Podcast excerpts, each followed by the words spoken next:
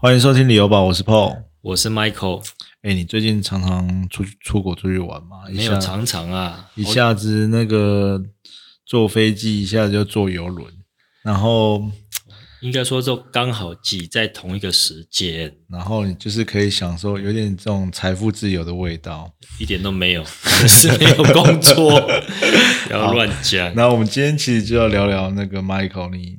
算是踏入房地产的业界已经很久的时间嘛？对对，然后我们今天就是要来聊聊聊聊你的经验啊，算是你的从业的经验，就是你当初为什么心路历程就对，对你当初为什么会选择这个行业？其实房地产有关有关的行行业 非常的多嘛，对，就比如说呃，装潢也是嘛，或者是一些。家饰软装的销售也算是了，但是我们今天要聊的其实就是针对房地产的买卖。嗯，有哪一些行业它是会需要，就是可以买卖房地产的？其实我我当初会踏入房地产哦，嗯，是因为我的朋友都在做房地产，然后当初他们也是从别的行业就是跳来做房地产啊。哎，然后在房地产的收入都还不错，所以我才想说，那我也想要赚钱，才来踏入房地产。那其实我们最常知道的房地产的相关的从业人员，我们自己可能在销售房屋也常最常接触到，其实就是中介嘛。对，那你当初为什么不是选择中介？应该是说我我做过。我待过建设公司，嗯，做过代销，嗯，哦，然后中介为什么没有选择？其实我很有兴趣，嗯，可是因为当初我在应征做房地产的工作的时候，我那时候就是这有两个公司在做选择，一个是建设公司，一个是中介公司，嗯，哦，那我那时候想说，中介因为没有底薪，所以我我比较需要钱。那时候很穷，怕生活比较不稳定。对，怕生活不稳定。可可是那时候，那时候要去的，他是有底薪的，有底薪，他是会给你半年的底薪，而且好像半年一个月五万块吧，还不错。就是国内知名上市公司的一个，就是你这样讲，大概就知道，就是那种小绿嘛，算是，反正也也是很知名的。我觉得他们这种方式其实很不错啦，保障一些那。哎，他要你是白纸哦，就是没有接触过中介行业的才可以，是不是？才可以去哦。他就是等于要重新的训练。他们应征也很严格哦。那其实，但是我我觉得也不错啦。他就是保障你前六个月，而且底薪五万块是很高哎。对呀。对啊，可是你就是要有成绩，比如说你可能要有几件开发，嗯，哦，然后你可能要成交几件。听说你新人进去也是很超啦，常常也可能要弄到半夜十一二点，你可能要弄一些文件啊，或者是你要开打一些开发的电话啊，或者是他可能会有一些基本的要求啦。对啊，对。然后其实我们先简短的来分类一下，我们刚刚有讲嘛，就是如果你是针对房地产销售的，大概可以。粗略分为三种啊，第一个就是建商你自己卖房子，对，然后呢，再就是代销，对，哦，就是算是算是卖广告行销公司，对，去跟建商报价接案，对，然后你再去有分包销跟跟就是代销，代销就是只有没有没有没有花广告费，没有做样品屋，就是。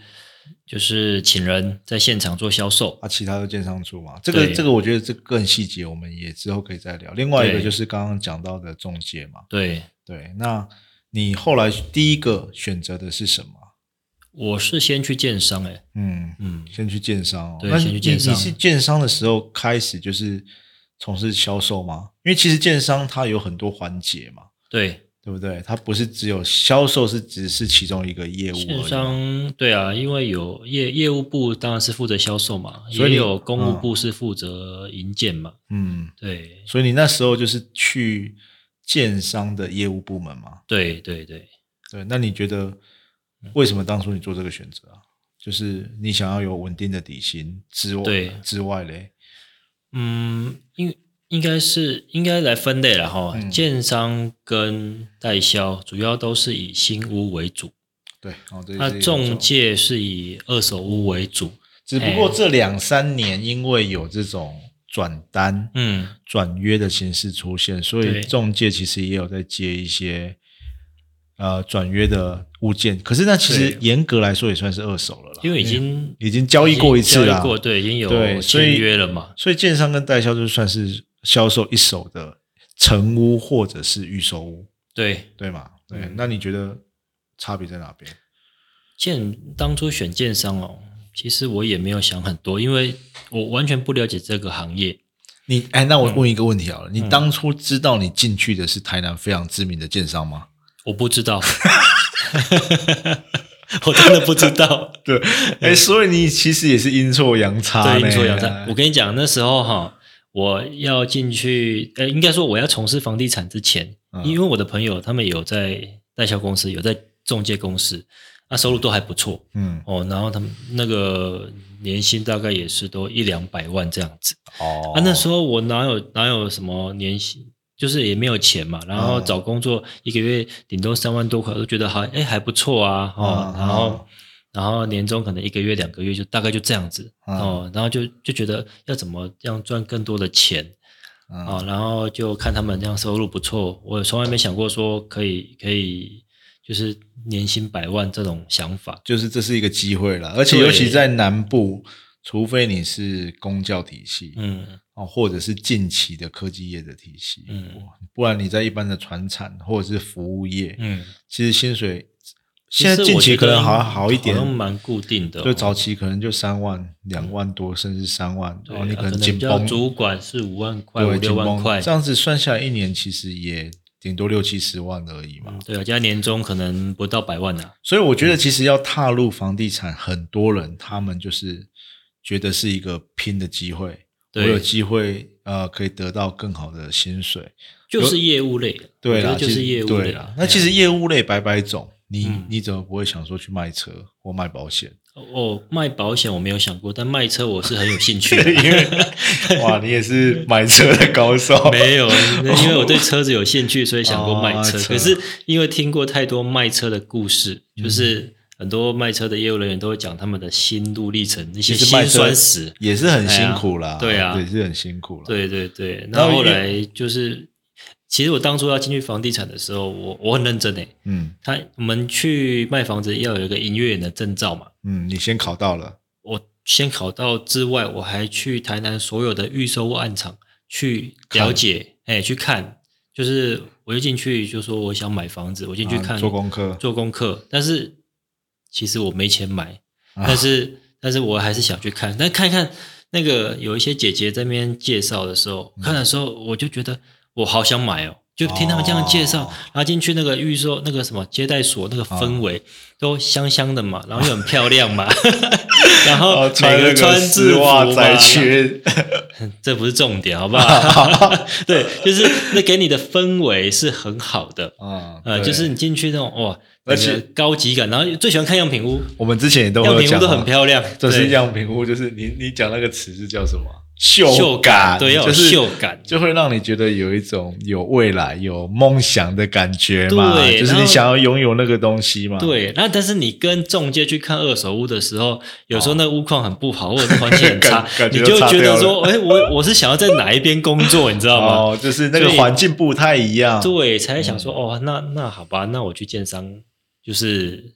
去那个去工作看看哦，然后我去各地的样品屋就去了解嘛哦，然后又考试考过，我记得我考一百分的，好厉害嘞！对啊，因为都没有考过一百分的，对对对对。但那个他会告诉你题目跟答案，题库可以背一背这样子。对，哎，因为我觉得你也算是一表人才啦，就是你的你的外貌，那要感谢我爸妈，就是一个帅哥，又高又帅。没有，我觉得你就很适合待在这种现场。就是销售，因为就是门面就很好看嘛。嗯，对。那其实你你后来踏进去建商之后，那你觉得你在那个环境中，你学到什么？或者是哎，在建商的销售方式跟你一般看中介或看代销会有什么不一样的地方？其实我觉得有一点点不太一样，因为我们之前你待的公司，我们去干去过嘛，嗯，也去代销代呃所谓代销。卖的这种预售屋，跟实际接触中介，我觉得还是有一点差别的。嗯，那你觉得你在建商里面卖房子，嗯，跟其他两个这个职业的类别的差别在哪里？其实中介跟代销哈，他们就是收取你销售的服务费，嗯，其实两个的意义是一样的，最高就不能超过六趴。啊啊，那建商的话是自己卖房子。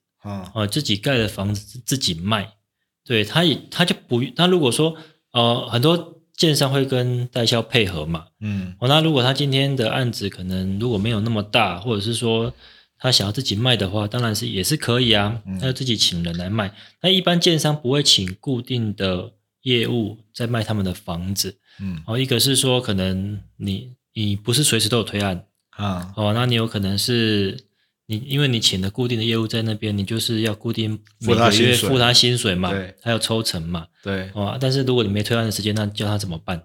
哦，他就只能领底薪，啊，除非说你的推案量很稳定，你才有自己的业务部门这样子。啊，那我待的建商刚好那时候是有业务部门的，哦，那我们就是卖我们自己在卖的房子，但是其实一个案子哈，嗯，在卖的时候。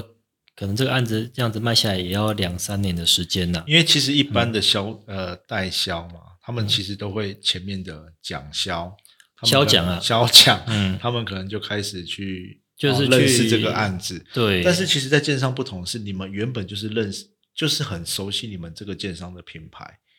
哎，应该说会进去之后，慢慢的了解公司的文化、公司的品牌，哦，那公司的客户，因为客户跟公司都保持非常好的关系，嗯，所以说，呃，应该说在建设公司呢，就是等于是你在房地产的房地产的源头，嗯嗯，哦，你可以看到的话比较多东西，包括你土地买来怎么规划，当初的一个设计图怎么规划，接触建筑师，接触一些厂商，哦，然后。你可能在现场卖的时候，你跟客户就是应对，因为你如果代销，可能这一场卖卖卖卖到销售结束，你可能可能就走了，因为有销售是签约嘛，可能签两三个月这样子，或者是跑单，对对跑单，对对是这样子。可是建商不是，你就是一直要服务到交屋嘛。甚至售后服务，售后服务这样子，所以就是一条龙，就从头到尾就是可以学到比较多的东西。哦，对你讲到一个很重点的，因为有时候我们入住了一年之后，甚至你你你曾经待过是很知名的建商，他甚至后续地震发生什么问题，有很多人是不是你们的客户就直接对你们的业务？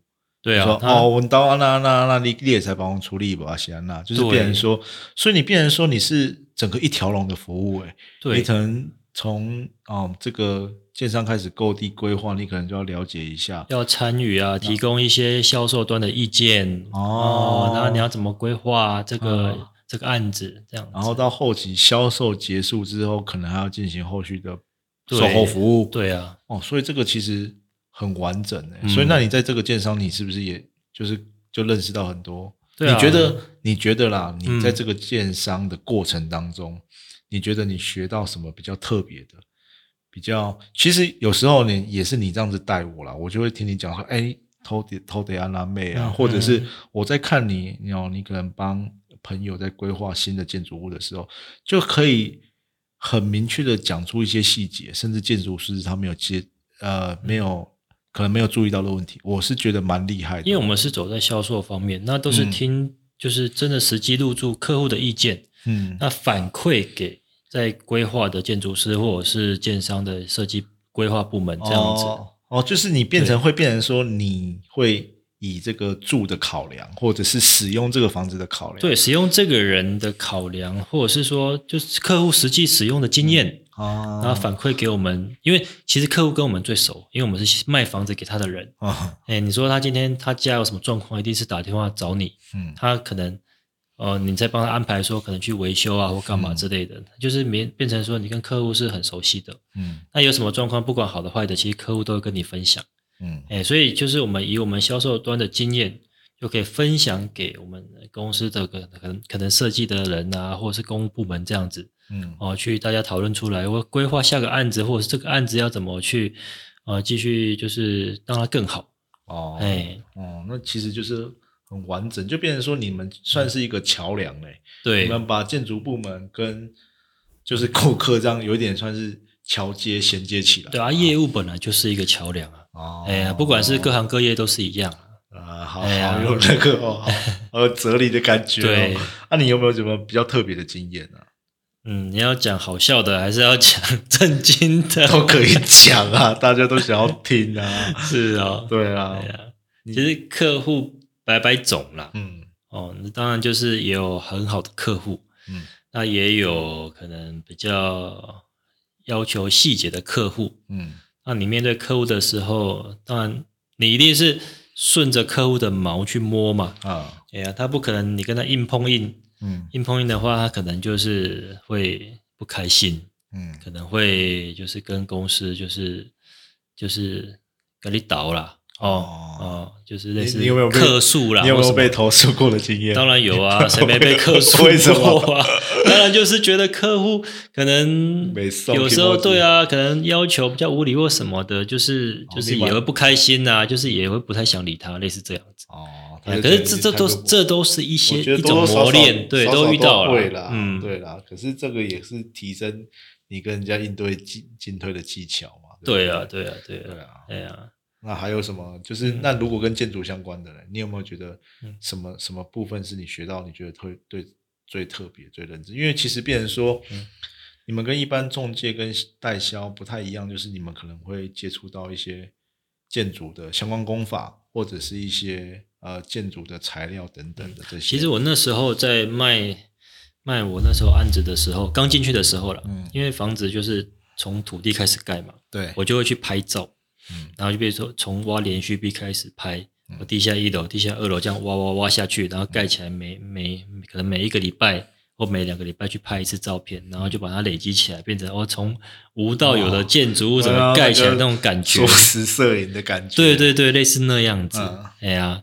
然后，当然，当然，在建设公司，你就是可以可能跟公务端啊，或什么，就是会比较熟嘛。嗯，哎，那但是，诶，当当代销可能就没办法跟，可能也会认识啊，只是说，只是说接触没办法接触可能对没那么全面，不会一直一直待在同一同一间公司嘛。嗯，也是这样子。因为其实像你之前讲过，除了建筑相关，你到后续，比如说啊。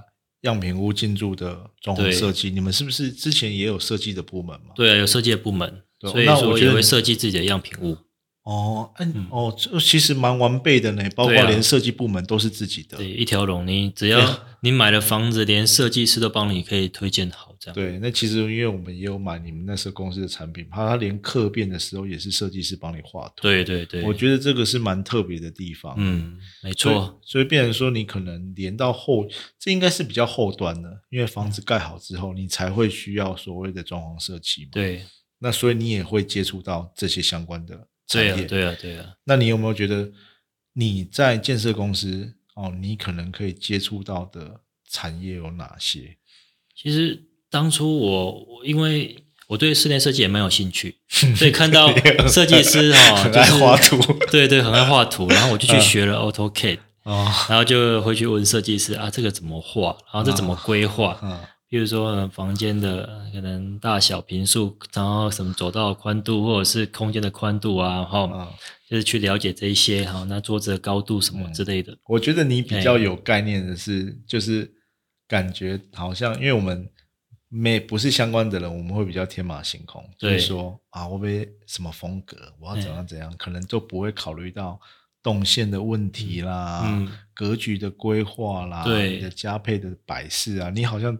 可能就是有这种相关行行业的训练接触之后，因为你有时候在画那个图，感觉就是你可能考量到这个走道啊，或者是加，就譬如说这个宽度够不够啊？你这边要摆厕所啊，那这边厕所需要管道间，嗯。可是你这边又有一一根梁，嗯，那梁又不能做管道间，嗯，那你就不能摆在这边，嗯，哎，那你要看怎么规划。其实有时候哈，真的很难呢。你要你要先你会有结构嘛，先有柱子跟梁嘛，那有一些空间要摆某些东西，你要考量它电路的设计跟水路的设计符不符合那空间的规划。有时候你摆上去之后，变成有些空间压缩了，或者说你动线不顺畅的时候，你要再重新调整。有时候一调整就是整个大大对乾坤大挪移这样子，其实很这没有那么容易。所以其实设计师真的是设计师、建筑师也是真的很厉害，一个专业了，真的很专业。有的人很多人想要自己搞，其实没那么简单。而且有时候自己搞出来的东西哦，会就是因为做了，你有时候要改或者是要重新打掉重做，要花一笔费用。嗯，所以说那是一件很吃力不讨的事情。不如就是一开始就找专业的人来。对，我觉得对术业有专攻，还是要找专业的来。好，那我跟你讲，我们接下来要聊大家最关心的。嗯，你觉得这个薪资待遇有达到你的预期吗？因为你你说你，所以其实讲最坦白的啦，我们进入房地产业界，很多人其实就是想要有高薪资的待遇嘛。对。那你觉得你在建商，嗯，哎，其实你待过建商跟代销嘛？对。那你觉得这个薪资待遇有没有符合你的预期？其实薪资待遇我是觉得都还可以了。但是如果真的说要赚钱的话，可能代销会比较容易赚到钱，因为你卖完之后，你就马上可以，如果有案子啊，你就可以再去卖下一个案子。哦。可是这建，如果你待在建商，他没有一直推出新案的话，你这个卖完，你可能后续也是在做一些服务的工作，就没有房子可以卖，就变成说你没有抽成的部分嘛。对啊，那做房地产主要就是要赚抽成。哎，所以其实建商跟代销的抽成有差别吗？还是差不多？嗯，抽成就是一个公司去定的，但是一般来讲，代销会抽比较多一点。哦，因为建设公司你原本可能就有底薪了。对，代销也有底薪啊，就是看代销公司怎么去设计他们的薪资方式。对对对对对，有没有一些奖励措施等等？对对对对对，哎，可是代销哈，代销是因为把建设公司的产品让它哎，它的创创造的一一个建筑物产品让它商品化，嗯，所以你要想一些广告，比如说哦，你可能要怎么样去宣传这个产品？你可能要做很漂亮的样品屋，你可能要画三 D 很漂亮的三 D 图，嗯，哦，或格局图加配图，然后甚至什么现在有那种三 D 的那种看房的一些软体，对对对，哦，还有什么简报啊，什么表板那些，你可能会学到很多这些东西。哦，哎，就是有关广告类的。嗯嗯嗯，对，代销可能会接触很多这些，然后，包括卖卖的过程，那你要怎么怎么去销售这个房子？嗯，对对对，所以所以其实两个也有一点不一样的地方哦。应该是说，其实做的是差不多的事啊。我知道是不是代销比较偏广告行销的部分？对对对，啊，因为因为你们建商可能有一定的知名度，变成是狼一个来吹，对，就变成说你可能不需要花这么多的广告预算在。销售上面嘛，对，所以其实，在代销可以学到很多销售的行销的部分，行销部分，因为你还可以跟企划公司配合，对，然后配合的时候，你就可以讨论出一些这个案子的一些特色特点。那怎么销售的一些火花这样子？对也可以跟 Parkes 配合，也可以跟 Parkes 配合，就是我还是 做做一个新的产业的对的管新的自媒体。对，所以说哦，所以现在代销它其实比较像是广告公司的感觉。对啊，其实就是啦，其实就是广告公司啊，对啊，他就是负责。行销，他就是帮你卖出去，然后抽佣金嘛。对，因为其实我们听过很厉害的，比如说比较龙头的海悦啊、海悦啊、甲桂林、甲三林、新联洋这些大型的代销公司都很厉害。我因为我觉得他们有时候已经不是单纯的广告，他们连消费者的心理健状态，或者是就是他们可以负担的呃情况哦，都帮你考虑到了。对啊，可能有一些。搭配的一些付款方式，或者是他们销售的模式，都在做滚动式的调整，我觉得非常厉害呢。所以代销基本上就是比较像广告行销的部分嘛。对，那你你有没有接触过房仲的产业？房仲的产业跟一般这种代销跟建商的销售又有什么不一样的地方？房仲就一开始开头讲的，就是以二手屋居多。我认识很多很厉害的房仲的朋友，嗯，他们也都是成交很多高总价的房子，嗯，哎，那他们其实房仲很辛苦哎，房仲因为没有，就是一般的房仲可能高没有底薪嘛，高专的就没有底薪，对，然后他就是要去开发物件，或者是有客人要买的时候，就在跟人家配合这样子，嗯嗯，哎，那。你有时候没有底薪就会慌嘛？对，那尤其是一开始进入的新鲜人，对，我每个月都没有收入，然后我又没有成交，你可能一年生活会比较，你可能辛苦一点，一年做一件就一件吃一年这样子，搞不好现在吃不到一年了。对啊，嗯，对啊，所以其实中介变成说真的很辛苦，所以现在很多中介他其实也在充实自己，嗯，而且变成说他们也在做个人的品牌，做一个行销的管理。你看网络上现在有很多那个 YT 中介在拍影片啊，抖音啊，自媒体 IG 啊，对对对，所以其实变成说。现在中介可能要比较偏打造自我的品牌咯。对，但是我觉得专业性还是要有，因为中介的门槛就是说，你我我比较低一点。老实讲，对，你是你考过营业员证照，你就可以做中介了嘛？对，哎，那你专业性的话，像我们不动产营业员，那更高一升、更高一阶就是那个政府的那个国家考试的不动产经纪人嘛。嗯，哦，然后再还有地震师嘛。嗯，哦，还有那个估价师嘛。嗯，那一般的话，你要考到这三个，一个一般也不会很少考到三个都有，但真的很厉害的。对，那一般考到不动产经纪人，就是中介想要晋升的是不动产经纪人，因为你有经纪人，你可以开业嘛。哦，就可以变，可以开一个中介公司嘛，可以挂自己的牌啦，变电动。对对对，变电动哈，然后你就是至少法规啊，或者是一些买卖流程，你会很熟悉。所以，如果你更精进这部分的话，然后再做对市场做一些了解，譬如说听听旅游宝帮你分析一下市场，对对不对？好，然后对了，我们其实也很多那个中介的朋友在听，因为其实就专业性就很就比较高嘛。对，因为其实中介真的很辛苦，有时候你有可能做了一百次都是白工，一一直不断在看，不断在看，而且现在有时候有一些我之前销售过，我自己卖的一间房子，它其实。哎，你去管理室，你带看，你要带看费，嗯，变成说你自己掏腰包，然后很多人就变成是经营这个社区，你可能要跟管理员打交道，打好关系，然后买买饮料啊，多人跟人家聊聊天啊，所以这变成说。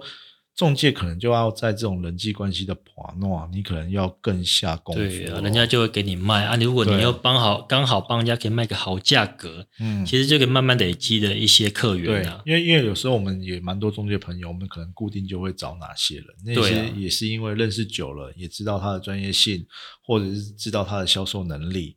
对，因为很多人其实会在中介费上面去做，就是说啊，他会觉得说啊，你也不冲啥，你那。铁挖四四趴或两趴，其实我觉得中介的专业专业性呢，就是如果说你有一个专业性的话，对，你培养出你的人脉，其实我觉得这很重要。因为中介，你你一间房子，嗯，动辄一两千万，你要给一个中介去带看你们家，哦，你要把钥匙给他，也要一定的信任感。对，你不培养你好你的人脉。我怎么可能跟我今天一个刚做中介的人，我工地去跟手啥钱，满背豪华杯，然后收起后，我随时都可以带你去带人家去看，人家也会怕啊。对，哦，所以中介的话，一般像我们也都自己找熟识的人，至少交给他是没问题的，就是比较安心一点，对，比较安心一点。对，那我让你赚，我也觉得啊，我我心甘情愿这样子。所以，所以其实有时候，当然啊，爸爸款了，有的人会觉得中介费是。被扣就是有点说，我为什么让你赚，就很很想要去扣人家的中介费。可是其实有时候好的中介他是有办法帮你拉高成交金额的。中介就是卖他的服务。对，那有时候你买也是一样，好的中介可能可以帮你谈到一个你不错的金额。对，所以你有时候在这个。就是在这个盘，就是怎么讲斡旋当中，或者是你跟人人家在交易的过程当中，如果一个好的中介是可以帮你省下很多的呃很多的功夫，而且也可以确保一个交易的安全，让你买的很安心。对，所以其实有时候，当然中介自己也要很充实这个部分的知识，自己的知识，你要让客人可以相信你嘛？对，把这种不管是跟你买，或者是。